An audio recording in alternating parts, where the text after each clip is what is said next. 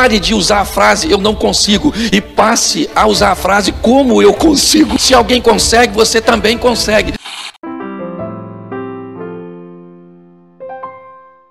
Eu quero mostrar a vocês que pessoas que frequentaram os mesmos lugares, que ouviram as mesmas coisas, que tiveram participação nos mesmos momentos, saíram dali vivendo coisas diferentes. Eu quero mostrar a você que num ambiente onde todos ouvem a mesma coisa, algumas pessoas se comportam de forma diferenciada, porque sua mente canaliza suas ações a viverem de formas diferentes. E é isso que leva a vida dessas pessoas para um outro nível. Como levar alguém para um outro nível se esse alguém tem uma mente presa no nível anterior? O grande desafio é esse: libertar a mente. O gigante que está para um, está para o outro. O tamanho da uva que está para um, está para outro. O problema que está para um, está para outro. Preste atenção. A diferença não é o problema, e sim a maneira com que as pessoas olham para o problema. É isso que nós temos é aí que a mente muda, certo? O problema de viver casado está para todos os casais. A diferença é que alguns casais conseguem sobreviver aos percalços do casamento e outros não. Não é privilégio, não. É posicionamento mental. Se eu falasse para você assim, ó, fui sacar 10 mil reais no banco meio-dia ali no Santander, quando saí, o ladrão me roubou. O que, que você vai pensar? Poxa, pastor, deu mole? sacar 10 mil, o senhor está ficando doido? Porque o que, que sua mente está dizendo? Eu que juntei o dinheiro, que depositei o dinheiro, que fui sacar o meu dinheiro, estou errado. E quem é que está certo? O ladrão. Se eu falasse para você que fui andar com meu iPhone né, 11 Pro ou Max, com fone de ouvido e 11 da noite e o ladrão veio e roubou meu telefone. O que que você vai falar? Também uma hora dessa. O senhor queria andar com um telefone desse, porque essa é a hora do ladrão, não é a hora de eu andar. O que que é isso? Isso são pensamentos prontos que colocaram na nossa cabeça. Hoje nós temos muitas pessoas que se tornaram escravos dos pensamentos pré-programados. Pense o que todo mundo está pensando. Fale o que todo mundo está falando. Use o que todo mundo está usando. Compre batom. Com... Lembra da propaganda?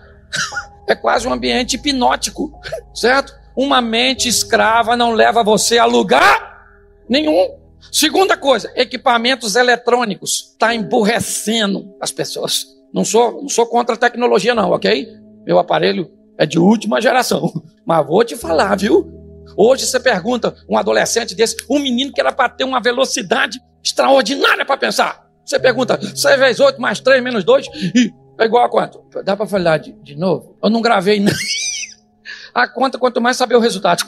Pare para pensar, se é que dá. Hoje, o que, que nós estamos vivendo? Uma escravidão mental, ok? Coloca qualquer notícia e vira verdade. Que as pessoas não pensam, não pensam. Esse dia a mulher, o marido dela morreu e ela falou que ele tinha se suicidado com dois tiros. Como assim? Não, ele deu dois tiros na cabeça dele. Prenderam ela, mas ele suicidou. Dona, não, não rolou. Então a senhora dava pelo menos um só. Porque tem gente que sequer é capaz de parar para. O que é isso? Escravidão mental. Entendeu? Então pare de ir pelo que os outros estão tá falando. Esse povo é um povo que tem dificuldade para pensar porque a mente era escrava, pronta apenas para executar. As pessoas hoje são treinadas apenas para execução. Você sabe por que José se deu bem no Egito? Porque ele foi chamado para executar uma tarefa, interpretar o sonho do e quando ele terminou de interpretar, ele disse para o faraó: se eu fosse o senhor, eu arrumava um homem para cuidar do novo sistema de plantio, de armazenamento, de comercialização do Egito durante sete anos de prosperidade para evitar desperdício, para fazer mais com menos, certo? Para alcançar propósitos. O faraó pediu ele isso? Não, ele foi chamado para executar uma tarefa, mas posterior a executar uma tarefa, ele faz aquilo que não foi chamado para fazer. Por quê? Porque apesar de alguém achar que ele era escravo no Egito, ele nunca foi escravo no Egito. Ele nunca foi escravo na casa de Potifar. Ele nunca foi um prisioneiro. Porque na casa de Potifar, José não se comportava como escravo. Na prisão, ele não se comportava como prisioneiro. Por quê? porque era a sua essência. Hoje eu vejo pessoas, né, todas engessadas. Por quê? Porque foram programadas como escravo. Não pense, certo? Não permita que a sua mente crie nenhum tipo de questionamento nem de raciocínio. Aliás, a geração mais antiga fez isso conosco. Você lembra quando nossos pais diziam assim: faça o que eu falo, mas não faça o que eu faço. Isso a gente quer dizer, não posso ir, por que, que eu não posso ir? Cala essa boca, que eu te rebento. Fica me perguntando por que você não pode ir. O que, que era isso? Isso era, inconscientemente, um pai escravizando o pensamento do seu filho. Libertar a mente é um grande desafio. A segurança do básico. Pensa em algo que limita a mente. Quem já ouviu a frase da mãe ou da avó? Meu filho, você tem que arrumar para sua segurança um emprego de carteira? Não estou dizendo que é ruim, estou dizendo que é limitador.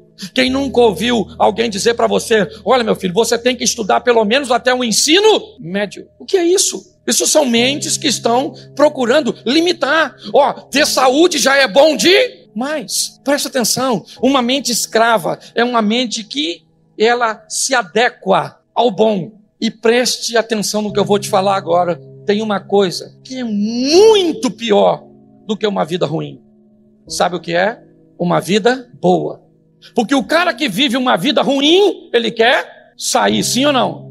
Vamos olhar? Vou voltar para a Bíblia aqui. José, ele está bem na casa de Potifar, sim ou não? Sim ou não? Ele quer sair de lá, porque lá é bom. Ele é governador da casa do eunuco do faraó. Sim ou não? Então o emprego dele é bom, ele quer sair de lá, mas Deus tira ele de lá e bota ele numa prisão. Ele quer sair da prisão, sim ou não? Sim ou não? Ele diz ao copeiro: lembra de mim, porque a prisão era ruim, mas ele queria sair da casa de Potifar, porque lá era. Mas se ele fica na casa de Potifar, ele não ia viver o sensacional, porque o bom te impede de viver o extraordinário.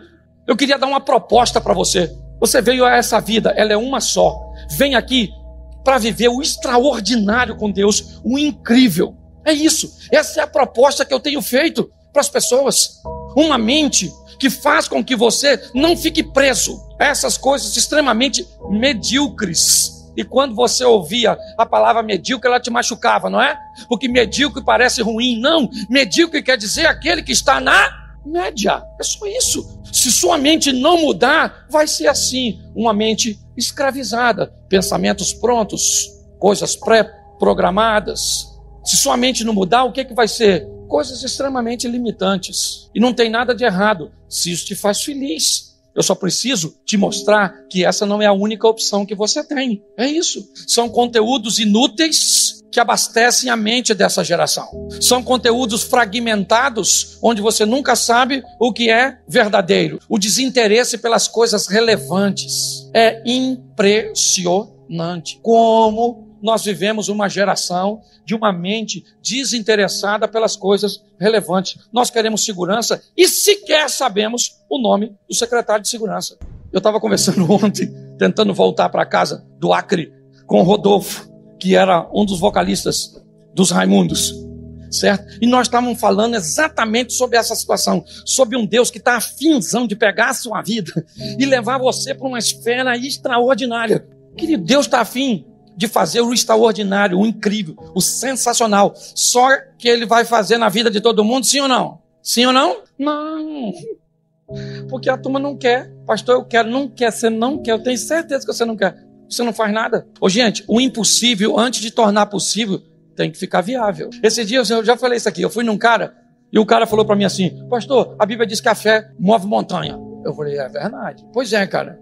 Eu tenho aqui na minha propriedade ali, um morro ali, e estou querendo que ele vá lá para aquele outro lá, lá que lá é, é, é alagado. O que é que o senhor acha?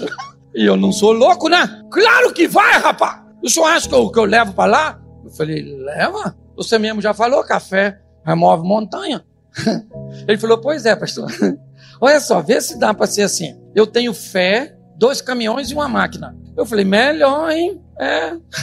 É porque eu já estava com vontade de tirar, fui comprando devagar. Você acredita que esses dias, menino, eu fiquei abismado. Eu cheguei lá, o morro não tava. O morro, eu tô falando sério, vocês estão rindo? O morro. Eu falei, cara, mas o morro foi para lá, pastor. Eu falei, cara, que morro maneiro que foi. A fé remove. Ele falou, a fé, meus dois caminhões. Diga que você tem fé, mas me mostre suas obras.